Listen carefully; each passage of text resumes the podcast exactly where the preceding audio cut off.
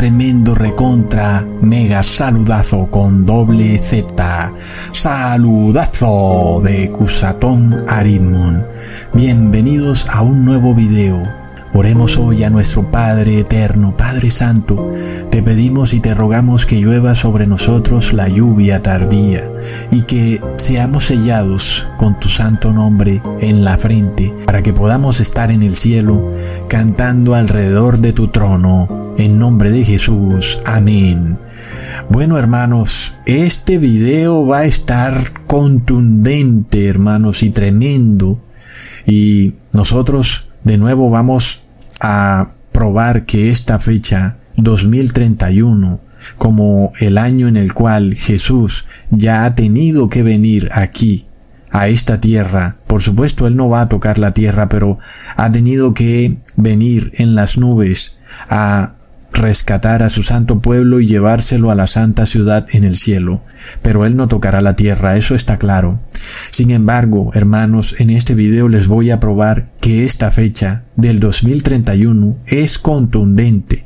Y antes de dar las muchísimas pruebas que voy a dar, porque este video está larguito, pero es que era necesario, hermanos, quiero aclarar que este video no tiene por objetivo que tú dejes todo tirado y que de repente te envuelvas en la bandera de una cierta experiencia religiosa en donde no vas a hacer nada más sino orar y orar y orar. Y no, no es de ninguna manera lo que la palabra nos declara, inclusive cuando leemos el cuarto mandamiento dice, seis días trabajarás y al séptimo día reposarás. Por tanto, hermanos, este video de ninguna manera está intencionado para que tú dejes todo tirado, para que abandones todo y de repente, como a muchos se les ha metido la idea en la cabeza, olvidarse de todo y no trabajar más y en fin. ¿Ok?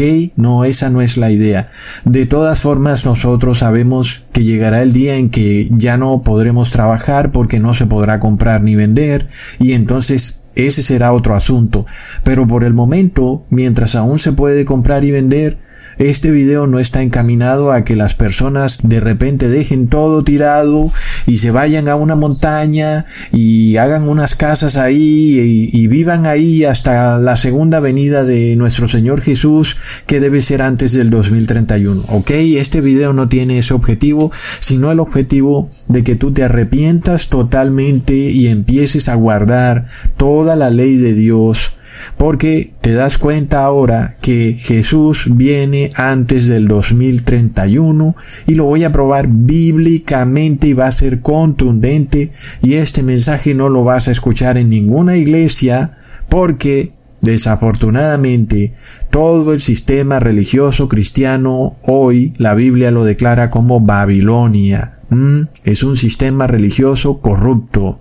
Es desafortunado, pero es la verdad, y alguien tiene que decirla, a pesar de que le duela mucho a los curas y pastores, pero es la realidad, y punto. Así que, hermanos, no olvidemos también que son precisamente los pseudo cristianos los que más enfurecen cuando nosotros decimos que Jesús viene antes del 2031. No olvidemos eso. Y yo pregunto por qué se tienen que molestar, ¿ok? Luego ellos sacan este versículo de Mateo 24, versículo 36. Pero el día y la hora nadie sabe, ni aun los ángeles de los cielos, sino solo mi Padre. Y cualquiera que sepa leer está leyendo claramente que se dice el día y la hora. En ninguna parte estamos leyendo el año, ¿ok? Es el día y la hora lo que nadie sabe. Pero el año, hermanos, el año está claro en la palabra de Dios. Y yo se los voy a mostrar en este video, ¿ok? Entonces, es a través de la palabra de Dios que vamos a llegar a este conocimiento, hermanos. No es a través de lo que diga Ecusatón, ¿ok?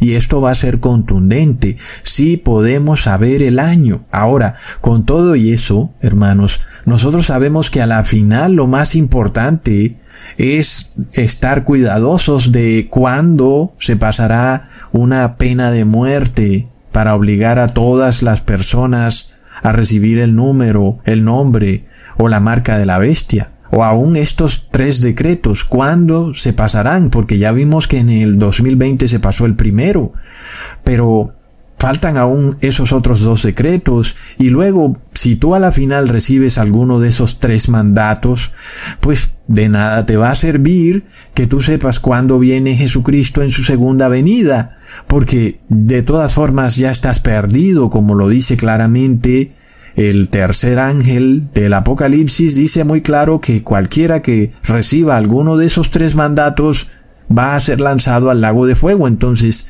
a la final, hermanos, de nada sirve que tú sepas exactamente cuándo viene Jesús si luego tú no te arrepientes y te dedicas a esperar a ver que veas algún rastro de Jesús brillando en los cielos, porque ese es un gravísimo error, porque luego están estas tres crisis o tres decretos o mandatos en donde el pueblo de Dios de alguna manera va a ser probado a ver si es realmente fiel a Dios. Y luego ya vemos que podrás saber muy claramente cuándo viene Jesús, pero si recibes alguno de esos tres mandatos o si los obedeces más bien, sea gustosamente o sea a la fuerza, pues estás perdido. Y luego también viene una pena de muerte para aquellos que no se deciden o que están por ahí, como que no saben si están con Dios o no, es decir, como que no se arrepienten aún, pues va a venir una pena de muerte para que se decidan a ver, o van a estar con Dios o van a estar con este sistema babilónico corrupto que el Apocalipsis nos revela muy claro.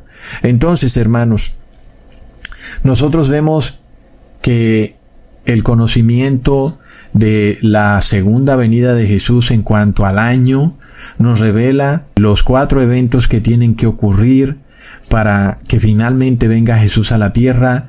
Y esto nos da prueba clarísima de que esto va a ocurrir de forma rápida, esto no va a durar 10 años, 20 años, no hermanos, y aún puede durar mucho menos de 5 años, es decir, esto se puede desatar muy pero muy rápido. Y estos cuatro eventos de los que estoy hablando son primero que las naciones se enfurecen, es decir, hay como que una molestia a nivel global en cada país. Las personas salen a las calles enfurecidas a marchar en contra de su gobierno o en contra de esto o de aquello y las personas están protestando por una cosa y por la otra, ¿ok? Esto está clarísimo en Apocalipsis 11, versículo 15 al 18. El séptimo ángel tocó la trompeta y hubo grandes voces en el cielo que decían, los reinos del mundo han venido a ser de nuestro Señor y de su Cristo, y Él reinará por los siglos de los siglos. Y los veinticuatro ancianos que estaban sentados delante de Dios en sus tronos se postraron sobre sus rostros y adoraron a Dios, diciendo, Te damos gracias, Señor Dios Todopoderoso, el que eres y que eras y que has de venir, porque has tomado tu gran poder y has reinado y se airaron las naciones. Ahí está el detalle. Y tu ira ha venido y el tiempo de juzgar a los muertos y de dar el galardón a tus siervos los profetas, a los santos y a los que temen tu nombre, a los pequeños y a los grandes, y de destruir a los que destruyen la tierra. Hermanos, entonces la palabra nos revela este enfurecimiento de las naciones como una señal clara de la segunda venida de Jesús. Y esto lo empezamos a ver en el 2019. Nosotros vimos cómo de repente en Sudamérica, sobre todo en Chile, se desató un malestar social y luego también lo vimos claramente en el Capitolio en Estados Unidos en el 2020. Aunque igual esto está ocurriendo a nivel global porque también lo hemos venido viendo en Francia por diferentes razones. Cuando no es una cosa es la otra, entonces es lo mismo. Es el concepto de las naciones enfureciéndose, ¿ok? Y esto también lo vimos en el 2020, por ejemplo, cuando todas las naciones se pusieron de acuerdo a nivel global, enfurecidas todas, contra un enemigo invisible. Eso está clarísimo, hermanos. Entonces, nosotros vemos una revelación increíble en el siguiente versículo, en el mismo capítulo 11, versículo 19. Y el templo de Dios fue abierto en el cielo, y el arca de su pacto se veía en el templo, y hubo relámpagos, voces, truenos, un terremoto y grande granizo. Entonces estas palabras que nos dicen que el templo de Dios fue abierto en el cielo significan que el pueblo santo de Dios empieza a entender, a ver con ojos espirituales hacia el templo de Dios. Empiezan a conocer que hay un templo en el cielo, un templo celestial y que el pueblo de Dios tiene el privilegio y la oportunidad de entrar en ese santo templo. Y este es el lugar más sagrado de todos los templos o de toda construcción o entre los cielos y la tierra. Este templo celestial es el lugar más sagrado para que el pueblo de Dios se encuentre con su rey y con su intercesor que es Jesucristo. Y sobre todo, este templo tiene dos lugares. Uno que se llama lugar santo y el otro se llama lugar santísimo, en donde el lugar santísimo es todavía muchísimo más sagrado, es decir, es de lo más sagrado de lo sagrado. Y ahí, en ese lugar santísimo es donde está el arca del pacto. Y nosotros ya hemos venido estudiando esto hermanos, porque ese templo está dividido en dos apartamentos, uno el lugar santo, el otro el lugar santísimo, tal y como se construyó por Moisés en el desierto cuando él hizo ese templo terrenal a la figura y sombra del celestial. También Moisés lo construyó, dividido en dos secciones. De nuevo, la primera sección llamada lugar santo que era donde el sumo sacerdote intercedía todo el año por los pecados del pueblo, y el segundo lugar, que es el lugar santísimo, es donde el sumo sacerdote solo entraba una vez al año, durante la fiesta del día de la expiación, y era solamente en esa fecha en donde el sacerdote ahora expiaba los pecados del templo, es decir, que limpiaba al templo de todo pecado que había sido transferido del pueblo hacia el templo. Entonces esta fiesta de la expiación era muy importante porque era de alguna manera como una ceremonia que simbolizaba una labor que hará Jesús y que está haciendo ya, en donde Jesús finalmente le pone fin al pecado, sacando todos los pecados del templo, ahora no de ese templo terrenal, sino del templo celestial. Y entonces Jesús limpia este templo celestial y lo limpia de pecado, y esta vez es para siempre. Quiere decir que Jesús no volverá a interceder por los pecados de las personas, porque esta fiesta de la expiación ya no como esa ceremonia terrenal en donde se mataban estos machos cabríos, sino ahora una ceremonia espiritual, en donde Jesús es asimismo ese macho cabrío que se entrega por los pecados para expiar todos los errores que tú cometiste en donde violaste la ley de Dios, pero sobre todo para expulsar para siempre esos pecados del templo, es decir, para hacer a las personas santas y justas, no ahora por un día, sino ahora para siempre. Y esto, hermanos, es lo que nos revela esa séptima trompeta. Cuando la vemos en el Apocalipsis, el pueblo de Dios ve con ojos espirituales qué es lo que está pasando en el cielo. Nosotros de nuevo recordamos esto porque es de suma importancia, hermanos. En Hebreos capítulo 9 versículo 3 al 4, tras el segundo velo estaba la parte del tabernáculo llamada el lugar santísimo, el cual tenía un incensario de oro y el arca del pacto cubierta de oro por todas partes, en la que estaba una urna de oro que contenía el maná, la vara de Aarón que reverdeció y las tablas del pacto. Hermanos, por tanto, cuando leemos en Apocalipsis 11, versículo 19, que se nos dice que se ve esa arca del pacto en el cielo, no nos quiere decir que con nuestros ojos físicos vamos a ver esa arca del pacto en el cielo, porque se nos está hablando en un sentido espiritual.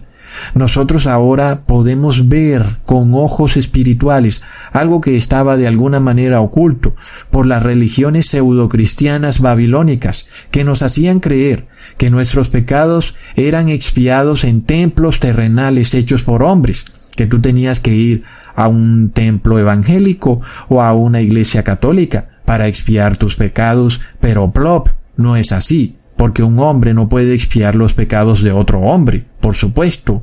Pero ahora el pueblo de Dios, el verdadero pueblo santo de Dios, ve con ojos espirituales un templo que ahora se da cuenta que está en el cielo y que ahí están siendo expiados los pecados de todo aquel que quiera dejar de pecar para siempre. Entonces, hermanos, cuando se nos revela que lo que podemos ver es el arca del pacto en el cielo.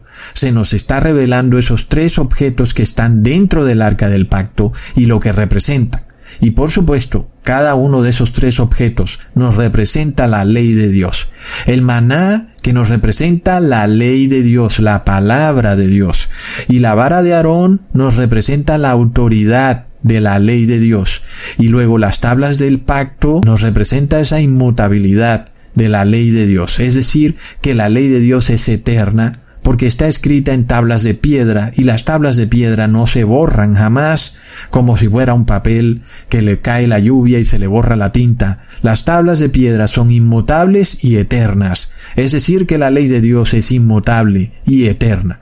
Y esto es interesante, hermanos, porque qué curioso que desde el 2020, que es precisamente cuando empezó a manifestarse este enfurecimiento de las naciones, es cuando se ha venido dando con mayor fuerza este debate global en torno a la ley de Dios en contraposición con las palabras del Papa de Roma, que él dice que debemos vivir acorde al bien común, pero el pueblo santo de Dios dice debemos vivir acorde a la ley de Dios. Entonces hay como por decirlo así, una guerra espiritual, ok, hablando en términos espirituales, no físicos, entre la ley de Dios versus el bien común del Papa de Roma. Y eso nos muestra que se ha venido cumpliendo claramente este versículo de Apocalipsis 11, el versículo 19, pues desde los cielos se está viendo con ojos espirituales el arca del pacto que ahora ilumina los corazones del pueblo santo de Dios, y eso nos está mostrando que se está cumpliendo la profecía de Hebreos 10, versículo 16. Este es el pacto que haré con ellos después de aquellos días, dice el Señor. Pondré mis leyes en sus corazones y en sus mentes las escribiré. Ahí está, hermanos. Entonces, luego de que las naciones empiezan a enfurecerse, nosotros sabemos que luego sigue la crisis, que siguió en efecto, la crisis del número de la bestia, y eso parece que se enfrió, y luego debe seguir las otras crisis de la marca de la bestia y del nombre de la bestia, y luego va a seguir el decreto de muerte para finalmente marcar a toda persona con la marca de la bestia. Y luego entonces se desata la ira de Dios. Ese es el tercer punto.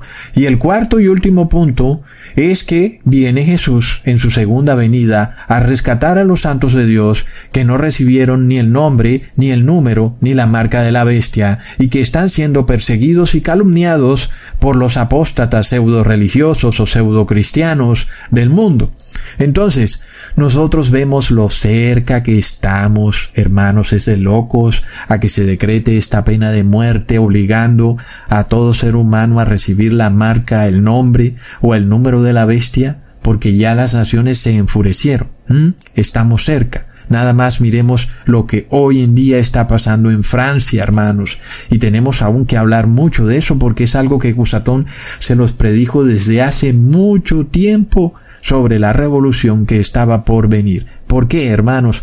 Porque fue a través de una revolución en Francia que nació la República. Y la República es una forma de gobierno en donde la Iglesia y el Estado están separadas y el ser humano tiene libertad de conciencia. Un gobernante no puede decirte a ti en qué creer porque la Iglesia y el Estado están separadas. Es decir, el Estado no puede pasar decretos religiosos obligándote a ti a hacer algo que va en contra de tu fe. ¿Ok?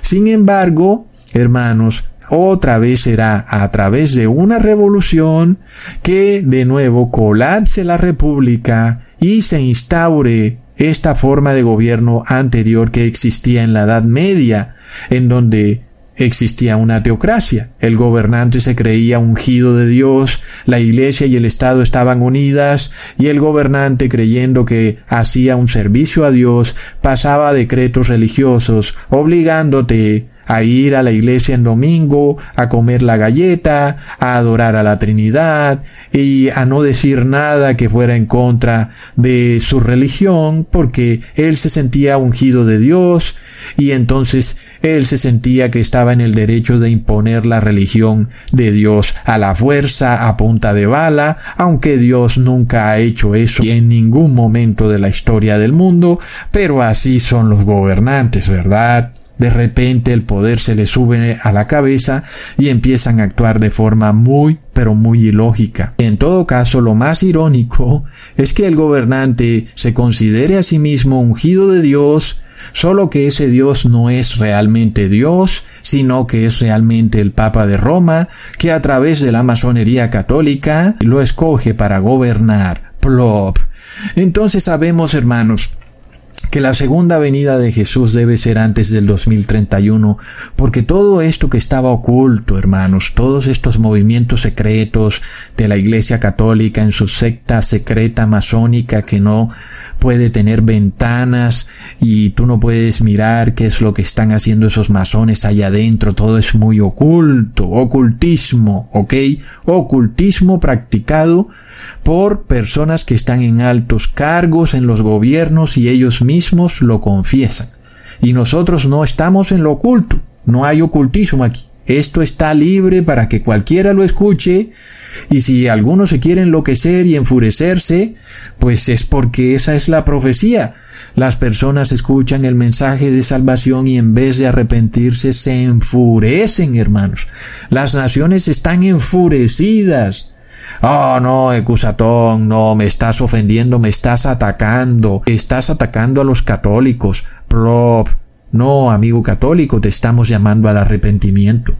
Entonces, nosotros Estamos llamando al arrepentimiento porque Jesús viene antes del 2031. No digas que nadie te advirtió, ¿ok?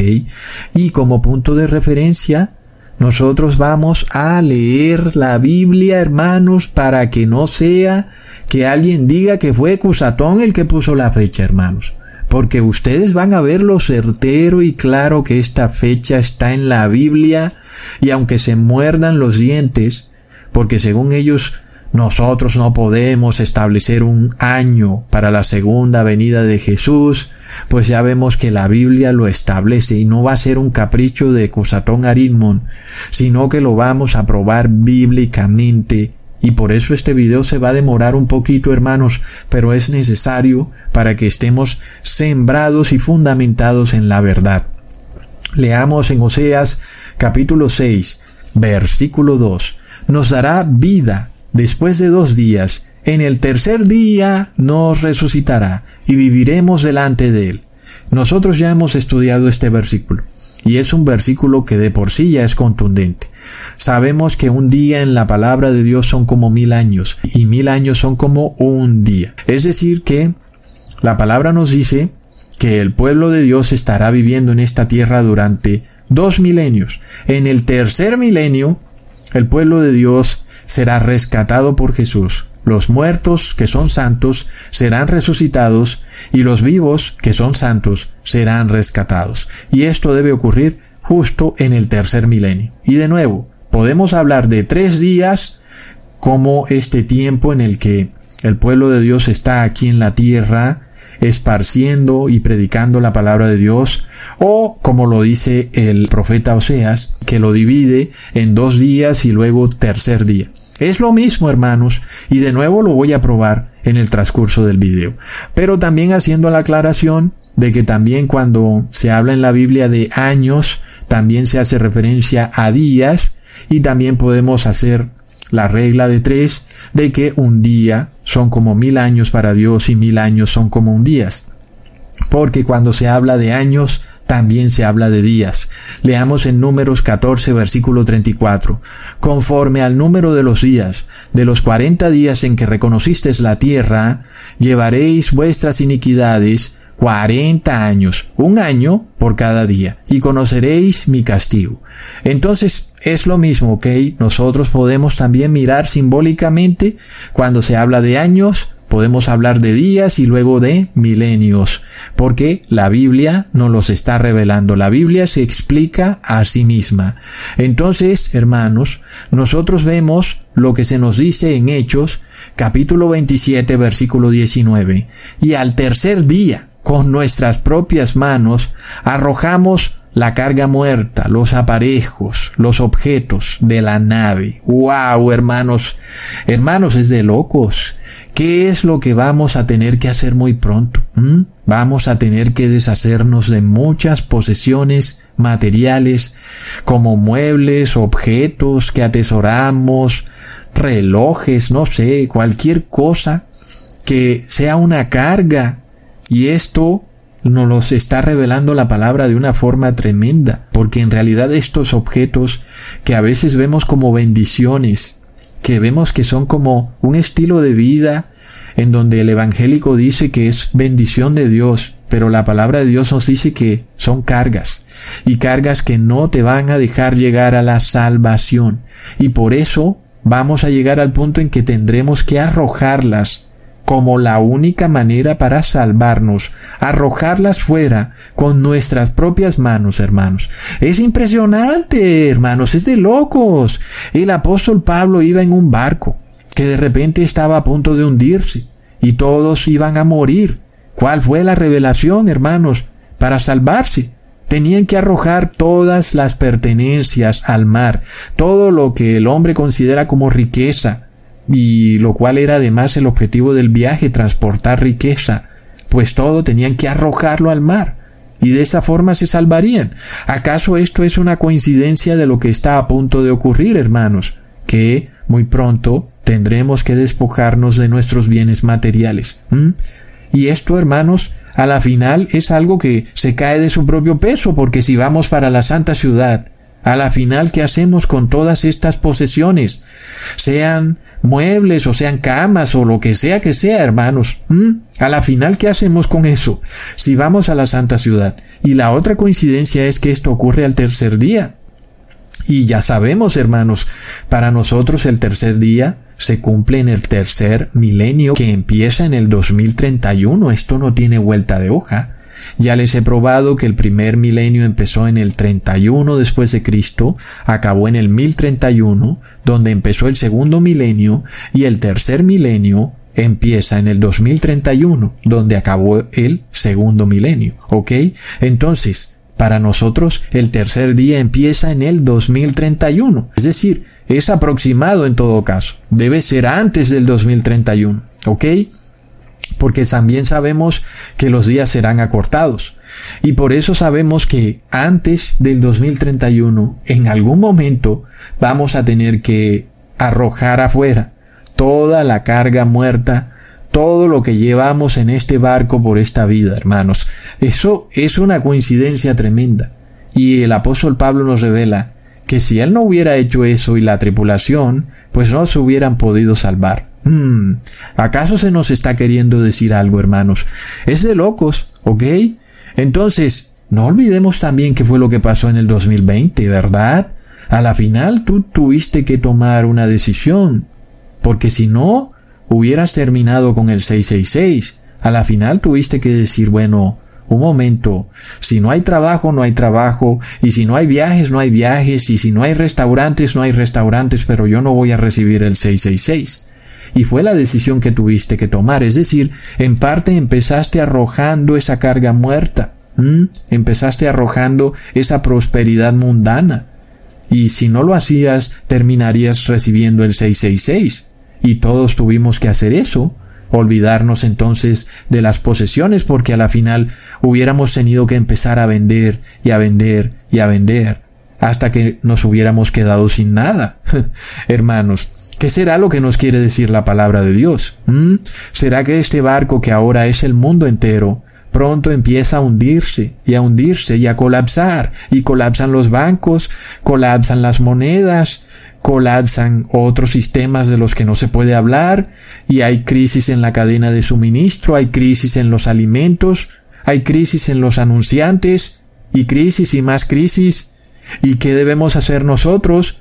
Vamos alivianando la carga, vamos alivianándola, hermanos, hasta que vamos a quedar solo lo que es la vida, el alma viviente. Es lo único que va a quedar, porque es lo único que se va a la santa ciudad.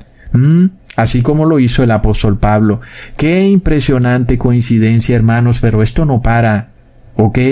Leamos lo que dice Lucas capítulo 12, versículo 36 al 38. Y vosotros sed semejantes a hombres que aguardan a que su Señor regrese de las bodas, para que cuando llegue y llame, le abran enseguida. Bienaventurados aquellos siervos a los cuales su Señor, cuando venga, halle velando. De cierto os digo que se ceñirá, y hará que se sienten a la mesa, y vendrá a servirles. Y aunque venga a la segunda vigilia, y aunque venga a la tercera vigilia, si los hallare así, bienaventurados son aquellos siervos. Wow, hermanos, impresionante. Ahora, nosotros ya hemos estudiado que la noche tiene cuatro vigilias, ¿verdad? Y qué curioso que el Señor nos habla primero de que muchos pensarán que viene a la segunda vigilia y no vino a la segunda vigilia. Y nosotros vimos que hace 100 o 200 años muchas personas esperaban a Jesús y tenían un conocimiento de que era certero que Jesús venía. Algunos pusieron una fecha de 1844, otros de 1914 y luego no vino Jesús. Era la segunda vigilia. Y ahora, hermanos, vamos a la tercera vigilia, hermanos. ¿Acaso Jesús os está diciendo algo? ¿Mm? Que Jesús viene en el 2031, en el tercer día, que es la tercera vigilia, hermanos. ¿Ah? Es impresionante, hermanos, porque cuando miramos la segunda vigilia, que podemos mirarla como el segundo milenio, de 1031 al 2031, nosotros vimos las cantidades de veces que se pusieron fechas constantemente para esperar la segunda venida de Jesús. Y Jesús no vino. Y muchos dijeron, no vamos a poner más fechas porque ya vemos que en vez de ser una bendición termina siendo como para mal. Entonces no, no pongan fechas. Está prohibido poner fechas. Ojo. Pero estaban en la segunda vigilia. Nosotros vemos que al terminarse el segundo milenio, que es en el periodo en el que estamos, porque iniciamos el tercer milenio, que debe ser antes del 2031. Entonces empieza la tercera vigilia, que es un tercer milenio, hermanos. ¿Mm? Impresionante, pero sigamos probándolo. Leamos en Isaías capítulo 37 versículo 30. Y esto te será por señal. Comeréis este año lo que nace de suyo, y el año segundo lo que nace de suyo, y el año tercero sembraréis y segaréis y plantaréis viñas y comeréis su fruto. Recontra hermanos.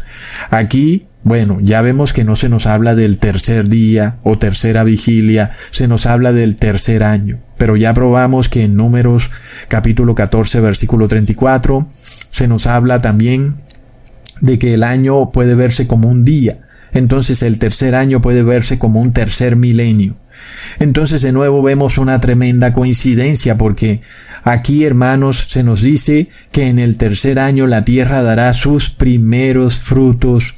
La tierra será cultivada, es decir, que el pueblo santo de Dios se pondrá manos a la obra, para guardar la ley de Dios y va a dar frutos de santidad. Eso es lo que hacen los 144 mil. Y es de lo que nos habla el apóstol cuando leemos en Santiago capítulo 5 versículo 7. Por tanto, hermanos, tened paciencia hasta la venida del Señor. ¿Hasta cuándo, hermanos? Hasta la venida del Señor. Mirad cómo el labrador espera el precioso fruto de la tierra, aguardando con paciencia hasta que reciba la lluvia temprana y la tardía. Hermanos, el apóstol nos está diciendo que el pueblo santo de Dios dará fruto cuando justo antes de que venga nuestro Señor Jesucristo, es decir, en el 2031 o antes, hermanos. Y ya vemos también lo que está pasando en el mundo financiero que sabemos que eso, esa profecía, va ligada al colapso financiero. Y se nos habla también de un tercer día, que la tierra da su cosecha, da sus frutos al tercer día, hermanos. Ah, es que, hermanos, la coincidencia es demasiado salvaje. Ahora, miremos este otro versículo porque ahora sí se te va a poner la piel de gallina. ¿Ok? Prepárate. Esther capítulo 1 versículo 3 en el tercer año de su reinado hizo banquete a todos sus príncipes y cortesanos, teniendo delante de él a los más poderosos de Persia y de Media, gobernadores y príncipes de provincias, recontra mega plop y recontra mega wow, hermanos. En Persia había un rey llamado Asuero, y él decidió hacer casualmente un banquete al tercer año de esas casualidades, ¿verdad? El tercer año nos representa el tercer milenio. Y nosotros nos preguntamos, ¿qué es lo que hará Jesús cuando se reúna con su iglesia? ¿Qué será lo que hará? ¿Mm? Leamos en Apocalipsis capítulo 19 Versículo 9. Y el ángel me dijo, escribe, Bienaventurados los que son llamados a la cena de las bodas del Cordero. Y me dijo, Estas son palabras verdaderas de Dios. Entonces Jesús va a hacer también un banquete, hermanos. Y sabemos que este banquete cuando lo va a hacer en el tercer milenio, en el tercer año, igual que el rey Azuero que hizo un banquete al tercer año. Y alguien dirá, sí, cosa mira, pero a la final solo se mencionan las bodas del Cordero, ¿ok? Pero no se menciona cuándo Él hará ese banquete. No está diciendo que Jesús hará ese banquete en su segunda venida, sino que tal vez Jesús pueda hacer ese banquete al final del tercer milenio, por allá cuando ya Él venga a restaurar la tierra, pero no justo cuando Jesús venga en su segunda venida a rescatar al pueblo de Dios y a llevárselo a su santa ciudad, ¿ok? Entonces vamos a probar que esa cena, esa cena de bodas, se realizará inmediatamente Jesús rescate a su pueblo y se lo lleve a la santa ciudad Leamos en Apocalipsis 3, versículo 20. He aquí yo estoy a la puerta y llamo. Si alguno oye mi voz y abre la puerta, entraré a él y cenaré con él y él conmigo. Ahí está, hermanos. Justo cuando Jesús viene en los cielos a rescatar a su iglesia, Él se lleva al pueblo santo de Dios, a los vivos y a los resucitados, al gran banquete de las bodas del Cordero. Y eso sucederá, como ya vimos, el rey Azuero celebró su banquete al tercer día. Es decir, que las bodas del Cordero serán al tercer día, hermanos.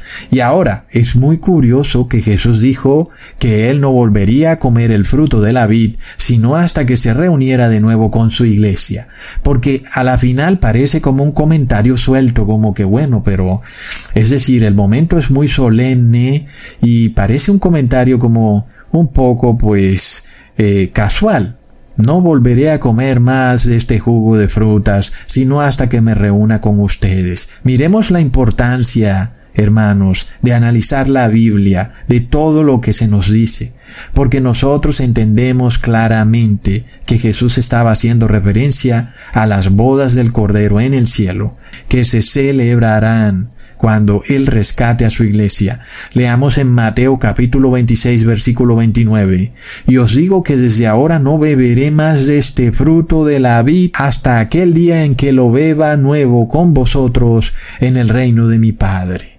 Está claro.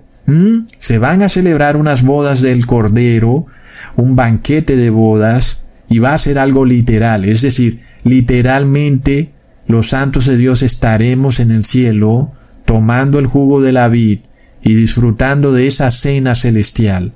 Justo, justo hermanos, en el tercer milenio, antes del 2031, ¿ok?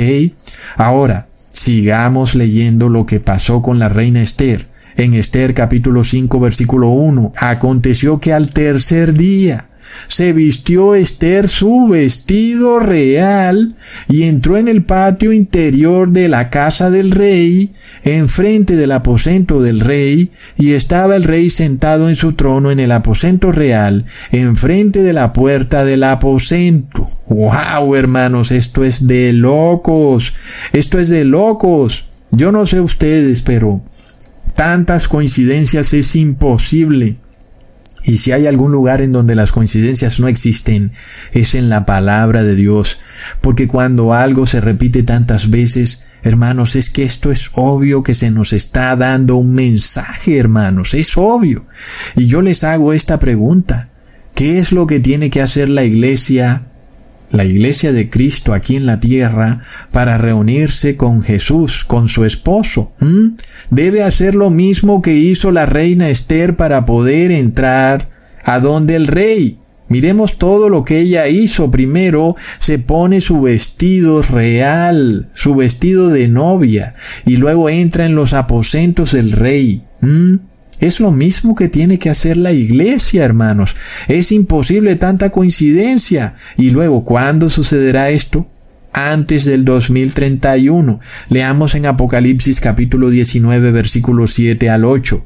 Gocémonos y alegrémonos y démosle gloria porque han llegado las bodas del Cordero y su esposa se ha preparado y a ella se le ha concedido que se vista de lino fino, limpio y resplandeciente, porque el lino fino es las acciones justas de los santos. Oh, no, hermanos.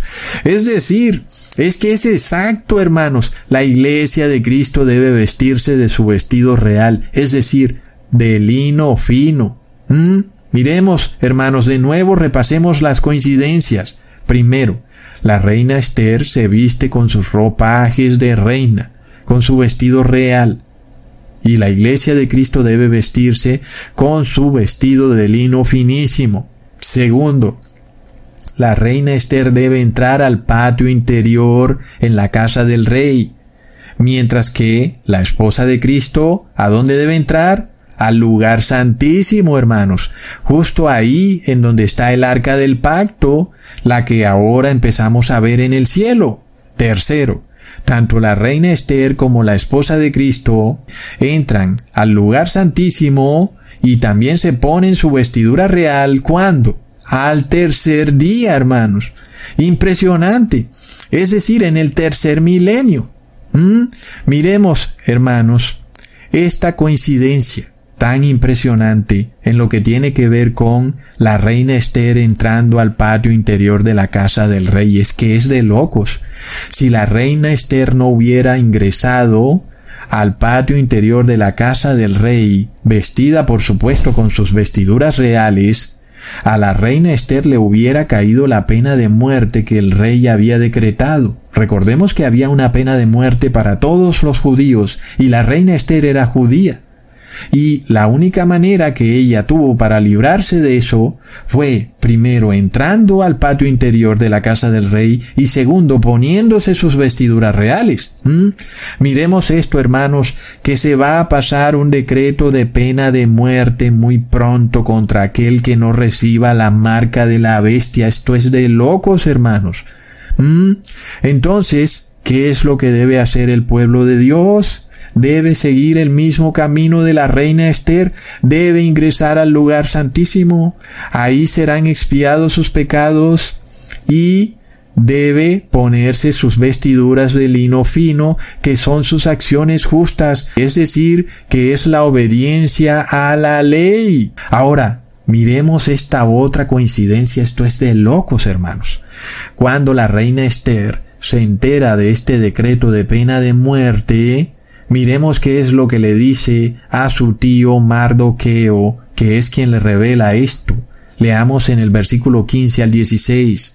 Y Esther dijo que respondiesen a Mardoqueo, Ve y reúne a todos los judíos que se hallan en Susa, y ayunen por mí, y no comáis ni bebáis en tres días, noche y día. Yo también con mis doncellas ayunaré igualmente, y entonces entraré a ver el rey, aunque no sea conforme a la ley, y si perezco, que perezca. Hermanos, es impresionante. Porque no olvidemos que la iglesia de Cristo lleva cuánto tiempo en la historia mundial. Lleva tres milenios, hermanos, que son tres días, es decir, igual como la reina Esther le dice a su tío Mardoqueo, ayunen por tres días, son tres días de aflicción, así como la iglesia de Cristo lleva tres milenios de aflicción, hermanos. ¡Wow! Es impresionante. ¿Mm? Y esto también nos lo revela Jesús cuando Él dice en Mateo capítulo 9 versículo 15, Jesús les dijo, ¿acaso pueden los que están de bodas tener luto entre tanto que el esposo está con ellos? Pero vendrán días cuando el esposo les será quitado y entonces ayunarán, hermanos, prop. ¿Mm? Y algunos dicen, Oh no, Ecusatón, pero entonces llevamos ayunando dos días, no tres milenios o tres días. Pero ojo, ¿ok? Porque el tercer día se cuenta. Y muchos caen en este error de pensar que porque la palabra habla de tres días de ayuno, entonces eso quiere decir que el ayuno acaba al cuarto día. Y que según eso la reina Esther debió entrar al aposento del rey en el cuarto día, porque eran tres días de ayuno. Pero ya vemos que el tercer día se cuenta. Hermanos, el tercer día siempre está incluido y por eso ni hablamos de un cuarto milenio y también por eso vemos que a pesar de que no ha empezado el tercer milenio, apenas empiece, hermanos, que será en algún momento antes del 2031, eso cuenta como el tercer milenio, es decir, va incluido, ¿ok? Y eso ya se los había explicado en días pasados. El tercer día cuenta. Y esto se nos confirma totalmente porque la misma palabra nos está revelando que la reina Esther ingresa al aposento del rey al tercer día, porque alguien diría que eran tres días de ayuno, debió haber ingresado al cuarto día, pero el tercer día se cuenta. Asimismo, también pasa cuando Jesús dijo que él estaría muerto por tres días, y muchos pensaron entonces, ah, bueno, entonces Jesús resucita al cuarto día. Pero no, porque el tercer día se cuenta. Y Jesús resucita entonces al inicio del tercer día, y aún entonces el tercer día se cuenta, aunque no pasó todo el día, sino que Jesús resucitó temprano de mañana. Leamos en Marcos capítulo 16 versículo 9.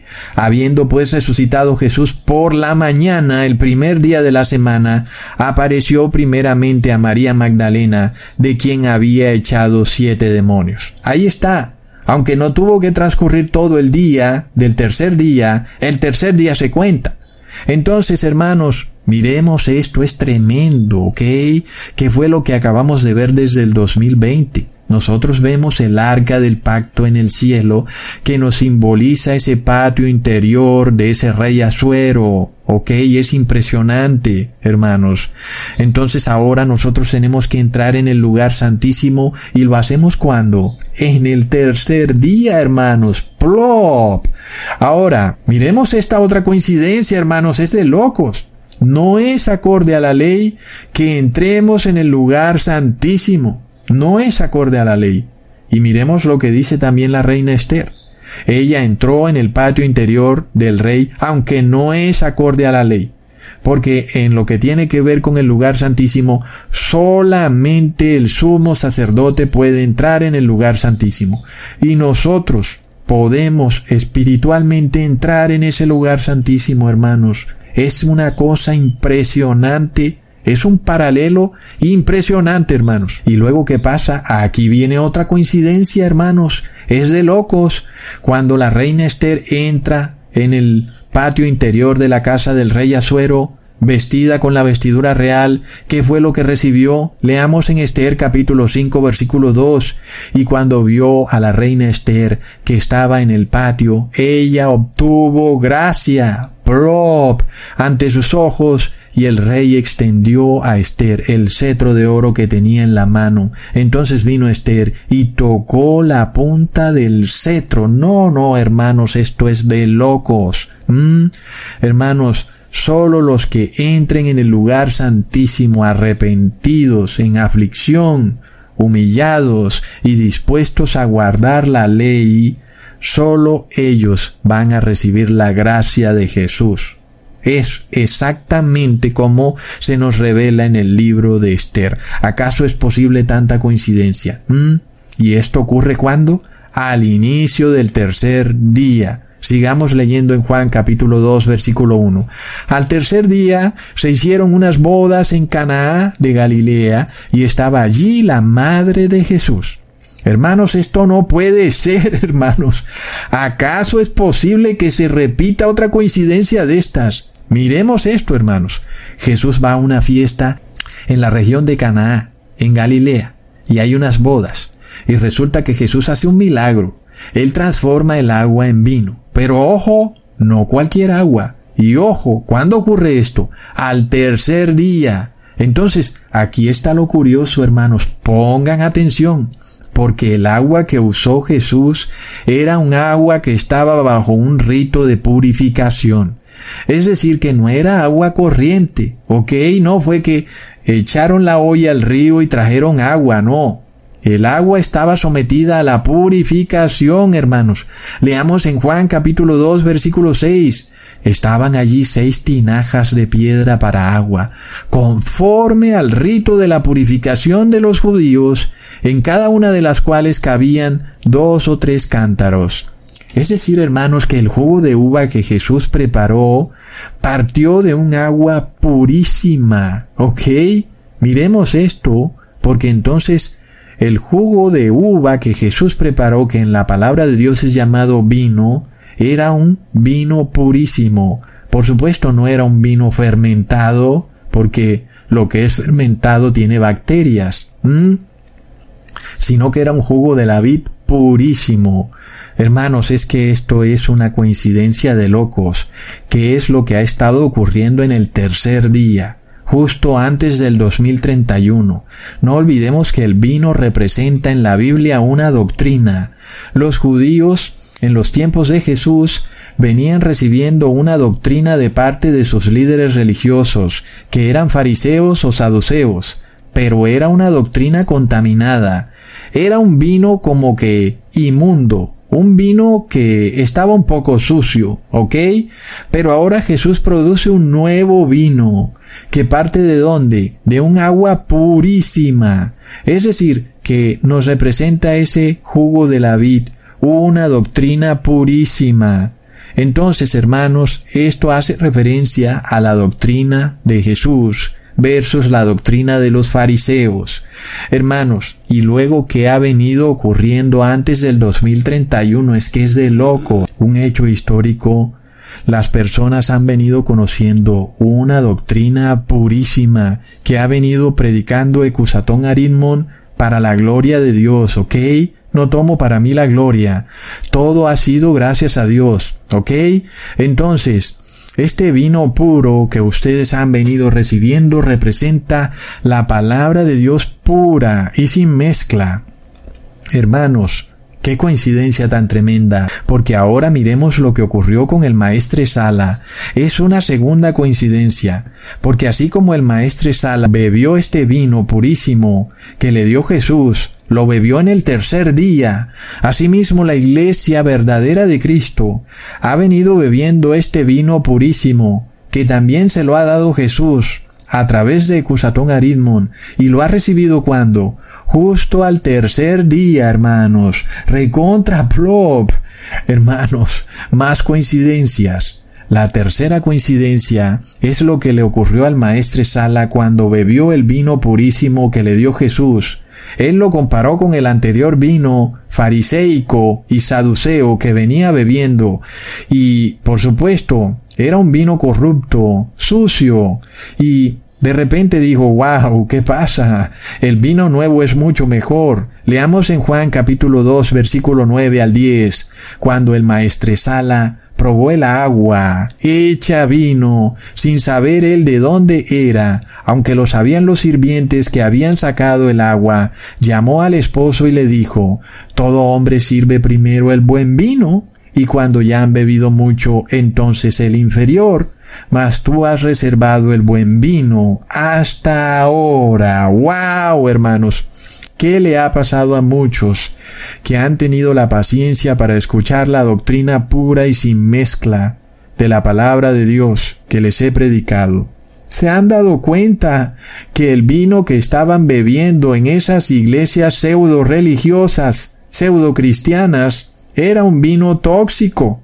corrupto, fermentado, que los mantenía borrachos en una bailadera, los ponía a bailar en las iglesias al ritmo de la salsa, del reggaetón, se tiraban al suelo como los borrachos y quedaban ahí dormidos como borrachos. Era un vino emborrachador, recontraplop, y cuando beben el verdadero vino dicen, un momentico, este vino es mejor, y no voy a volver a beber ese vino babilónico que estaba bebiendo, esa doctrina corrupta. ¿Cuándo ocurre esto? En el borde, hermanos, del 2031, hermanos, al inicio del tercer milenio. Ahora, esto nos los profetizó Apocalipsis capítulo 18 versículo 3, porque todas las naciones han bebido del vino del furor de su fornicación, y los reyes de la tierra han fornicado con ella, y los mercaderes de la tierra se han enriquecido de la potencia de sus deleites. Así es, todas las naciones, todas las personas habían bebido ese vino enloquecedor de Babilonia, es una doctrina cristiana falsificada, mezclada con dogmas romanos, mezclada con la masonería eclesiástica. Es una doctrina que no tiene base bíblica, pero que usa nombres bíblicos y que puede enloquecer a cualquiera que beba ese vino porque queda loco hermanos. Y entonces dice que Dios es uno, pero que es tres al mismo tiempo y no sabe al fin cuándo es uno y cuándo es tres y luego dice que es un misterio y en fin, la persona queda loca. Entonces, hermanos, luego la verdadera iglesia que tiene paciencia se decide a probar un vino nuevo, el vino puro, un vino mucho mejor que ese vino babilónico. ¿Y qué ha pasado? La iglesia de Cristo ya no ha querido beber ese corrupto vino babilónico, aunque hay algunos que se devuelven a probar un sorbillo de vez en cuando y ya van a ver lo que se les viene por andárselas de borrachines, como para hacer un comentario aquí suelto, porque bueno, hermanos, pero en fin, esto está ocurriendo al tercer día, ¿ok? Así como las bodas de Canaá son las bodas del Cordero, se celebraron cuando al tercer día, hermanos, son demasiadas coincidencias. Leamos en Esdras, capítulo 6, versículo 15. Esta casa fue terminada el tercer día del mes de Adar, que era el sexto año del reinado del rey Darío. Oh, no, recontra mega plop. Hermanos, es de locos. Recordemos que el rey Artaxerxes ordenó reconstruir la casa de Dios. El rey Artaxerxes era un rey de Medo persa y él era un rey creyente, no como los de ahora que muchos están endemoniados, pero este rey creía en Dios y ordenó construir su casa. Y finalmente la casa de Dios fue reconstruida cuando, al tercer día, hermanos, ustedes recuerdan lo que Cusatón les ha venido predicando de restaurar, reparar, edificar, la casa de Dios, ¿recuerdan? ¿Y cuándo debe quedar la casa de Dios completamente edificada, reparada, etcétera? Pues al tercer día que se cumple cuando? Antes del 2031, hermanos. Es impresionante la coincidencia, ¿ok? Es demasiado, hermanos, es que es demasiado. Leamos en Segunda de Crónicas, capítulo 10, versículo 12. Vino pues Jeroboam con todo el pueblo a Roboam al tercer día, según el rey les había mandado diciendo, volved a mí de aquí a tres días. Ven hermanos de nuevo, se habla de tres días y el tercer día está incluido, ¿ok? Lo probamos de nuevo. Pero hermanos, miremos esto es de locos. Roboam que era el hijo del rey Salomón, que era hijo del rey David, ¿ok? Entonces cuando muere Salomón, Roboam se hace rey, pero luego el pueblo está un poco molesto porque Salomón lo tenía sobrecargado con impuestos. Y entonces el pueblo le pide un poco de misericordia con tantos impuestos al hijo del rey Salomón, a Roboam, y entonces él dice que lo va a pensar un poco, que vuelvan cuando, al tercer día, Y esto es lo interesante, hermanos. El nombre de Roboam significa el pueblo de Dios se ha aumentado. ¡Wow, hermanos! Y por eso nosotros vemos el por qué han tenido que pasar tres milenios para que Jesús vuelva. Porque el pueblo de Dios se ha aumentado, hermanos, hasta el punto que es una gran multitud. Leamos en Apocalipsis capítulo 7, versículo 9. Después de esto miré y he aquí una gran multitud, la cual nadie podía contar, de todas naciones y tribus y pueblos y lenguas, que estaban delante del trono y en la presencia del Cordero, vestidos de ropas blancas y con palmas en las manos.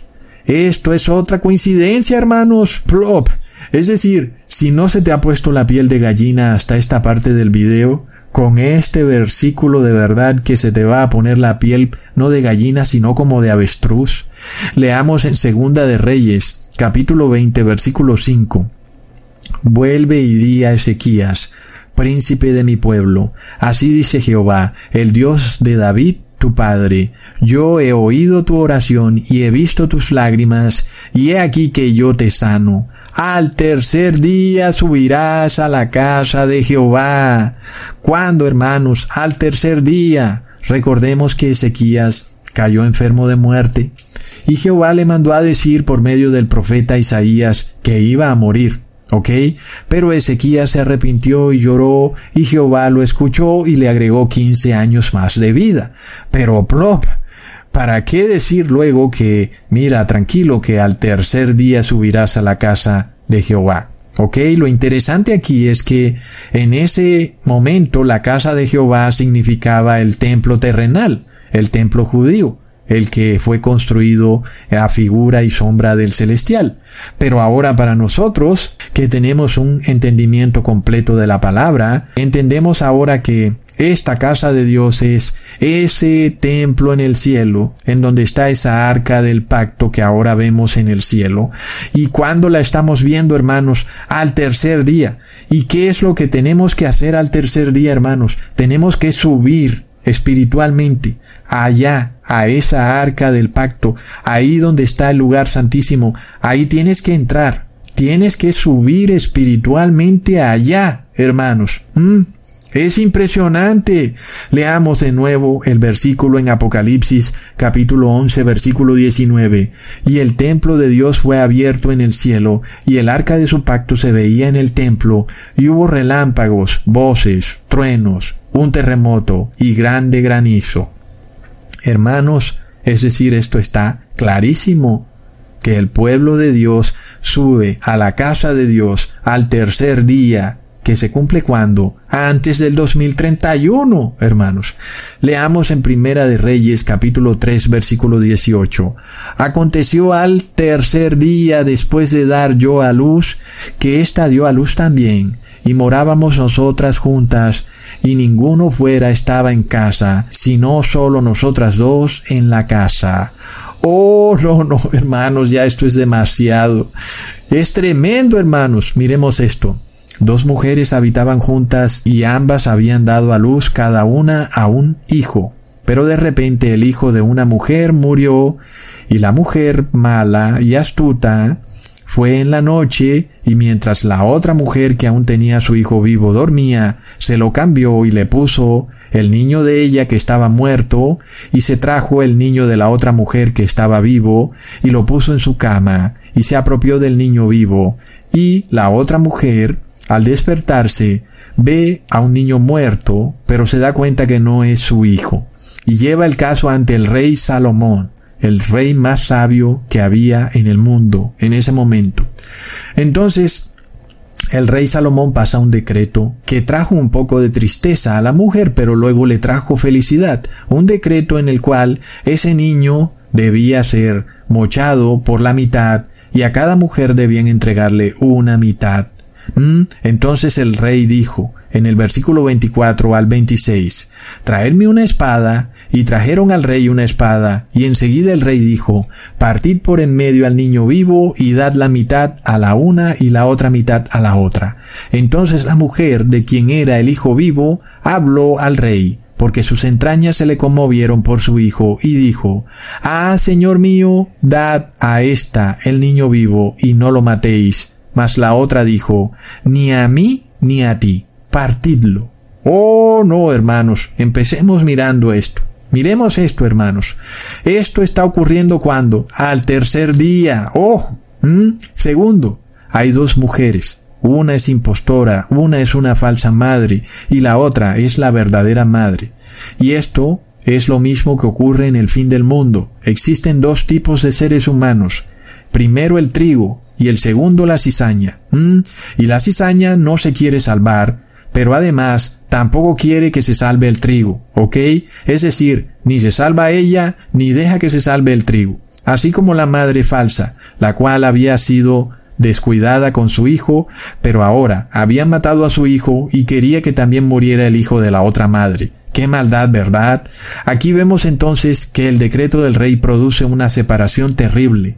Una mujer es declarada la verdadera madre y otra mujer es declarada madre falsa. Es lo mismo que va a pasar cuando, hermanos, antes del 2031. Plop. Leamos en Mateo capítulo 24 versículo 40 al 42. Entonces estarán dos en el campo, el uno será tomado y el otro será dejado. Dos mujeres estarán moliendo en un molino, la una será tomada y la otra será dejada. Velad pues, porque no sabéis a qué hora ha de venir vuestro Señor. Hermanos, es impresionante. Dos mujeres están moliendo, una es declarada cizaña y la otra trigo. ¿Cuándo ocurre eso? Al tercer día, hermanos. Leamos en segunda de Samuel capítulo 1 versículo 2 al 4. Al tercer día sucedió que vino uno del campamento de Saúl, rotos sus vestidos y tierra sobre su cabeza, y llegando a David se postró en tierra e hizo reverencia, y le preguntó David, ¿De dónde vienes? Y él respondió, Me he escapado del campamento de Israel. Y David le dijo, ¿qué ha acontecido? Te ruego que me lo digas. Y él le respondió, el pueblo huyó de la batalla, y también muchos del pueblo cayeron, y son muertos. También Saúl y Jonathan su hijo han muerto. Wow, hermanos, pongan atención, recordemos que el rey Saúl empezó a conformar una especie de monarquía que unía a la iglesia y al Estado. No era lo que Dios tenía, ¿ok? Porque Dios tenía un sumo sacerdote que era independiente del rey. Pero luego este rey empezó como que a ejercer funciones de sumo sacerdote y empezó a degollar bueyes y a, hacer rituales, en fin, lo cual no le correspondía. De la misma manera, el rey Saúl tampoco quería obedecer plenamente lo que Dios le mandaba. Él obedecía unas cosas, pero otras no. Entonces, esto nos revela que esta es la teocracia global que se va a instaurar muy pronto en el mundo. Una teocracia global donde un solo hombre, que es el Papa de Roma, que es el anticristo, quiere ser al mismo tiempo rey del mundo y al mismo tiempo sumo sacerdote de la iglesia lo cual ya vemos es una apostasía. Y al mismo tiempo, esta teocracia quiere que las personas por decreto de Estado guarden una parte de la ley, es decir, los mandamientos del 5 al 10, pero que violen otra parte de la ley, es decir, los mandamientos del 1 al 4. Entonces, vemos que es el mismo tema, hermanos, y esto empieza a ocurrir cuando? Al tercer día, porque desde el 2020 se empezó a decretar esta ley religiosa, este mandato, en donde tú, si no viste mis videos, habrás recibido el 666. Y si viste mis videos, te salvaste del 666. Entonces Saúl nos representa una iglesia apóstata que se unifica con el Estado y que no obedece toda la ley de Dios, sino parte de la ley de Dios. Leamos en primera de Samuel capítulo 15 versículo 10 al 11. Y vino palabra de Jehová a Samuel diciendo, Me pesa haber puesto por rey a Saúl, porque se ha vuelto de en pos de mí, y no ha cumplido mis palabras. Y se apesadumbró Samuel, y clamó a Jehová toda aquella noche. Hermanos, claro, Saúl representa una iglesia babilónica, una forma de gobierno en donde las personas quieren ejercer un cristianismo sui generis, es decir, quieren obedecer lo que a ellos les parece y quieren poner el día de reposo cuando a ellos les da la gana, a pesar de que en la Biblia dice que es en el sábado, pero a ellos les da la gana de que sea en domingo y a pesar de que no aparece nada de eso en la Biblia, ellos igual lo hacen. Es una iglesia en apostasía que se unifica con el Estado, hermanos. ¿Y qué es lo que nos está diciendo la palabra? Que este sistema religioso apóstata, unificado con los gobiernos, va a colapsar al tercer día, hermanos. Es de locos. Leamos en jueces capítulo 20 versículo 30. Subiendo entonces los hijos de Israel contra los hijos de Benjamín, el tercer día ordenaron la batalla de Gabaa como las otras veces. Wow, hermanos. No olvidemos también la gran batalla del Armagedón que desde el 2020 ya empezó, hermanos. Mm, no olvidemos. Leamos en Números capítulo 19 versículo 12. Al tercer día se purificará con aquella agua, y al séptimo día será limpio, y si al tercer día no se purificare, no será limpio al séptimo día. Plop, impresionante. La iglesia de Cristo debe purificarse cuando? Al tercer día. Y sin embargo vimos desde el 2020 este intento del demonio por convertir en inmundos a todos los santos de Dios. Es impresionante, hermanos. Justo al borde del tercer día, un intento para hacer inmunda la iglesia de Cristo, por decreto de Estado. Es de locos. Y la palabra nos dice que el que no se purifique al tercer día ya no será limpio. Y esto está en Apocalipsis 22, versículo 11 el que es injusto sea injusto todavía, y el que es inmundo sea inmundo todavía, y el que es justo practique la justicia todavía, y el que es santo santifíquese todavía. ¿Mm? Nosotros vimos una prédica fuerte, hermanos, por parte de este ministerio, para tener pureza, para estar limpios, porque sabemos muy bien que el anticristo quiere hacernos inmundos. Y no se puede hablar más de este tema porque eliminan el video en YouTube. Plop. ¿Qué pasa? Sigamos leyendo en Levítico capítulo 19 versículos 5 al 7. Y cuando ofreciereis sacrificio de ofrenda de paz a Jehová, ofrecedlo de tal manera que seáis aceptos. Será comido el día que lo ofreciereis y el día siguiente. Pero lo que quedare para el tercer día, será quemado en el fuego, y si se comiere el día tercero, será abominación y no será acepto. Recontra mega plop, hermanos. Es decir, somos testigos de esto. Muchas personas ya tienen el 666 y no pueden hacer sacrificios de paz usando el cordero, es decir, a través de la intercesión de Jesús, porque están haciendo ese sacrificio de paz en la víspera o en el borde del 2031. ¿Mm? Nosotros vemos que la intercesión de Jesús se acaba en el tercer día, hermanos. Es decir, en algún momento antes del 2031 la intercesión de Jesús se acaba, hermanos. Está clarísimo, ¿ok? Y ya nadie podrá ofrecer sacrificios de paz porque la puerta al lugar santísimo estará ya cerrada, ya no se podrá entrar ahí. Y eso será una sorpresa para el mundo entero que pensaban que tenían siglos y siglos de intercesión de Jesús, pero de repente se enteran de lo que declara la ley, porque ojo hermanos, esto es un tema de la ley, ¿ok? Y la ley no se puede quebrantar, hermanos. Y la ley dice que al tercer día el sacrificio de paz no será aceptado, hermanos. Es decir, que Jesús ya no podrá ser usado para perdonar pecados. Ya no podrá, porque su labor de intercesión se habrá acabado. Es de locos, hermanos. Miremos este versículo en Éxodo capítulo 19, versículo 11 y estén preparados para el día tercero, porque el tercer día Jehová descenderá a ojos de todo el pueblo sobre el monte de Sinaí. Es impresionante, no olvidemos que recientemente se celebró precisamente en el monte Sinaí la cumbre climática adoradora del sol es una coincidencia, hermanos. Miremos este versículo en el capítulo 19, versículo 16. Aconteció que al tercer día, cuando vino la mañana, vinieron truenos y relámpagos y espesas nubes sobre el monte, y sonido de bocina muy fuerte, y se estremeció todo el pueblo que estaba en el campamento. ¡Wow, hermanos!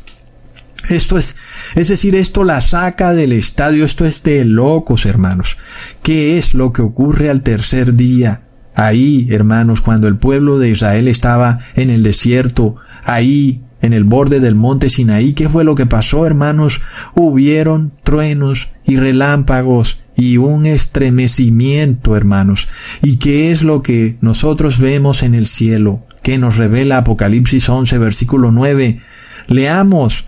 Y el templo de Dios fue abierto en el cielo y el arca de su pacto se veía en el templo y hubo relámpagos, voces, truenos y un terremoto y grande granizo. ¿Es esto una coincidencia, hermanos? Es impresionante. Miremos la similitud de esto cuando el pueblo hebreo quiso acercarse al monte Sinaí. También vio truenos y relámpagos y un estremecimiento que es un terremoto. ¿Mm? Es lo que empezamos a ver hoy en día cuando vemos esa arca del pacto en el cielo, hermanos. Es tremenda coincidencia y ambas situaciones ocurren cuando? Al tercer día, hermanos, para nosotros, justo antes del 2031. Mm, miremos esto que es de locos.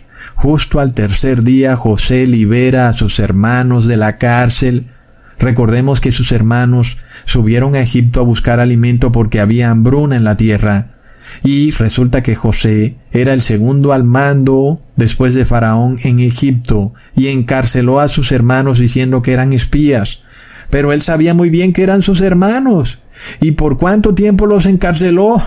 Por tres días, hermanos. ¡Wow! Es de locos. Y fuera de eso los liberó cuando? Al tercer día.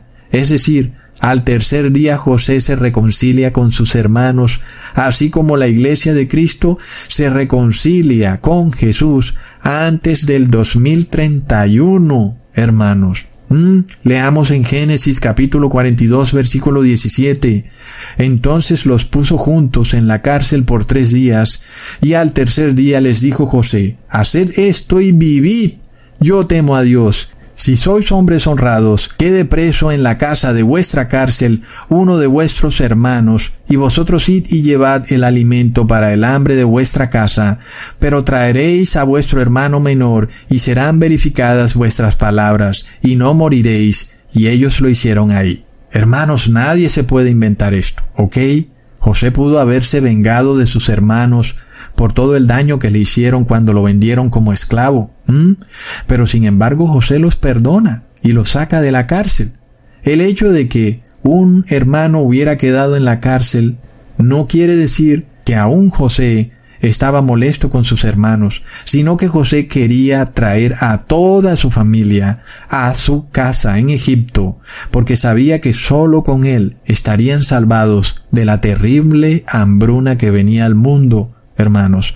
¿Acaso nosotros no vemos que todos tenemos que subir a esa arca que está en el cielo? Porque en este mundo va a haber una hambruna tan grande, hermanos, que si Jesús no acorta los días, ninguna carne quedará viva. Hermanos, se repite todo de una manera impresionante. Es algo de locos. Y recordemos que asimismo Jesús pudo haberse vengado por el daño que el ser humano le ha hecho a Jesús.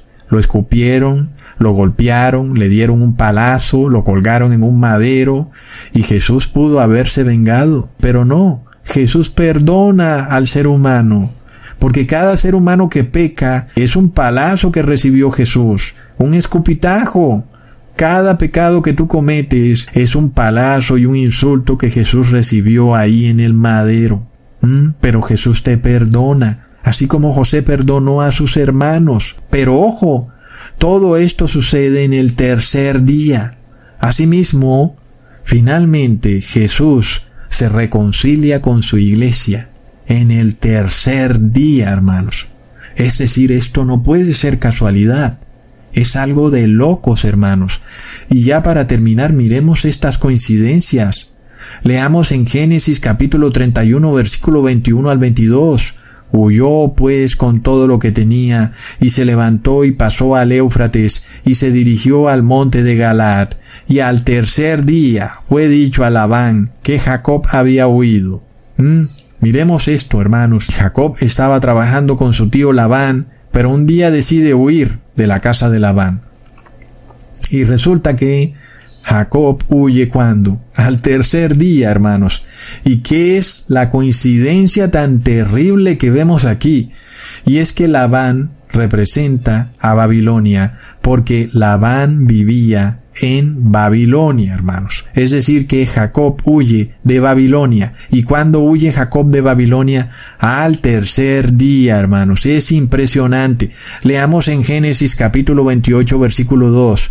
Levántate, ve a Padán Aram, a casa de Betuel, padre de tu madre, y toma allí mujer de las hijas de Labán, hermano de tu madre. Es decir, que Labán vivía en Padán Aram, ¿ok?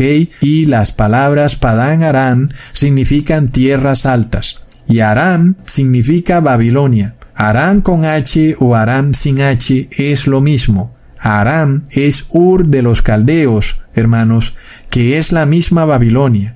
Leamos en Génesis capítulo 11 versículo 31. Y tomó tarea a Abraham su hijo, y a Lot hijo de Arán, hijo de su hijo, y a Sarai su nuera, mujer de Abraham su hijo, y salió con ellos de Ur de los Caldeos, para ir a la tierra de Canaán, y vinieron hasta Arán, y se quedaron allí. Entonces, como para que esto no se me vaya tan largo, hermanos, Arán, aunque es a la vez el nombre del padre de Lot, también vemos que es una tierra en la cual se quedaron allí Abraham, Lot y su familia, ¿ok? Pero todavía Arán hacía parte de Babilonia. Arán es la misma Ur de los caldeos, hermanos. Es decir, que cuando Jacob sale de la casa de Labán, Jacob está huyendo de Babilonia. Y eso ocurre al tercer día.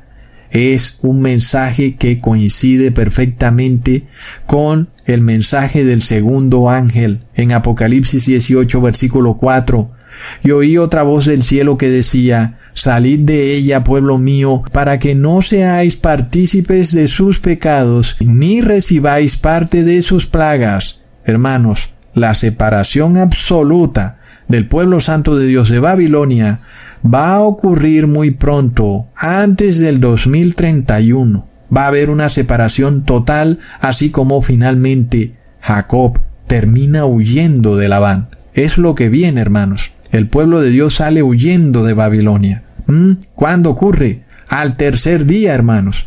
Miremos esto, hermanos. Los pecados de Abraham son expiados cuando? Al tercer día. ¿Ok? Leamos en Génesis capítulo 22 versículo 2 al 4. Y dijo, Toma ahora tu hijo, tu único hijo Isaac, a quien amas, y vete a tierra de Moriah, y ofrécelo allí en holocausto, sobre uno de los montes que yo te diré. Y Abraham se levantó muy de mañana, y enalbardó su asno, y tomó consigo dos siervos suyos, y a Isaac su hijo, y cortó leña para el holocausto, y se levantó, y fue al lugar que Dios le dijo. Al tercer día, Alzó Abraham sus ojos y vio el lugar de lejos. Tremendo, hermanos. ¿Qué es lo que aprende Abraham ese tercer día? Justo ese tercer día. Sigamos leyendo del versículo 7 al 8. Entonces habló Isaac a Abraham su padre y dijo, Padre mío, y él respondió, heme aquí, mi hijo. Y él dijo, He aquí el fuego y la leña, mas ¿dónde está el cordero para el holocausto? Y respondió Abraham, Dios se proveerá de cordero para el holocausto, hijo mío. E iban juntos, recontra plop. Justo cuando Abraham dudaba de cómo serían expiados sus pecados, porque Abraham había pecado, Abraham mintió muchas veces y Abraham estuvo a punto de hacer que su esposa cayera en adulterio. Y finalmente Abraham se preguntaba, bueno, pero ¿cómo serán espiados mis pecados si luego la paga por el pecado es la muerte? Y yo he pecado. Mm, quiere decir que voy a morir para siempre. Entonces, cuando Jehová le revela a Abraham que él sería quien proporcionaría un cordero para expiar sus pecados, es decir, que el mismo Dios del cielo proporcionaría su propio Hijo para expiar esos pecados que Abraham cometió, hermanos. ¿Cuándo ocurrió eso? Al tercer día, ¿ok? Es decir, hermanos, que al tercer día se producirá la última intercesión por los pecados del último ser humano que quiso arrepentirse y luego se acabará la intercesión, es decir, antes del 2031, hermanos. Y finalmente, antes del 2031, entonces viene Jesucristo a salvar a su iglesia. Es de locos. Y esto es una verdad clara y contundente y el que no quiera aceptarla es porque no sabe leer o porque ya no puede entender nada porque el vino de Babilonia lo tiene demasiado borracho o porque está demasiado endemoniado y no puede tolerar la voz de Cusatón, hermanos, porque es imposible que existan tantas coincidencias, es imposible, hermanos.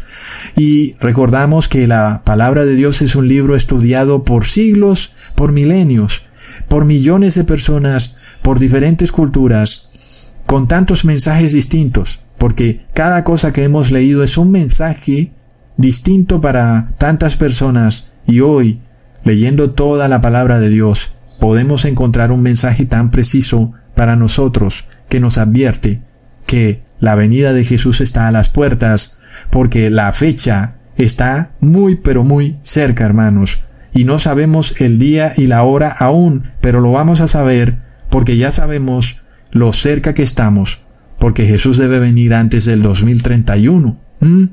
Es impresionante y no hay duda. Y lo más curioso es que el mundo entero no quiere conocer esta verdad.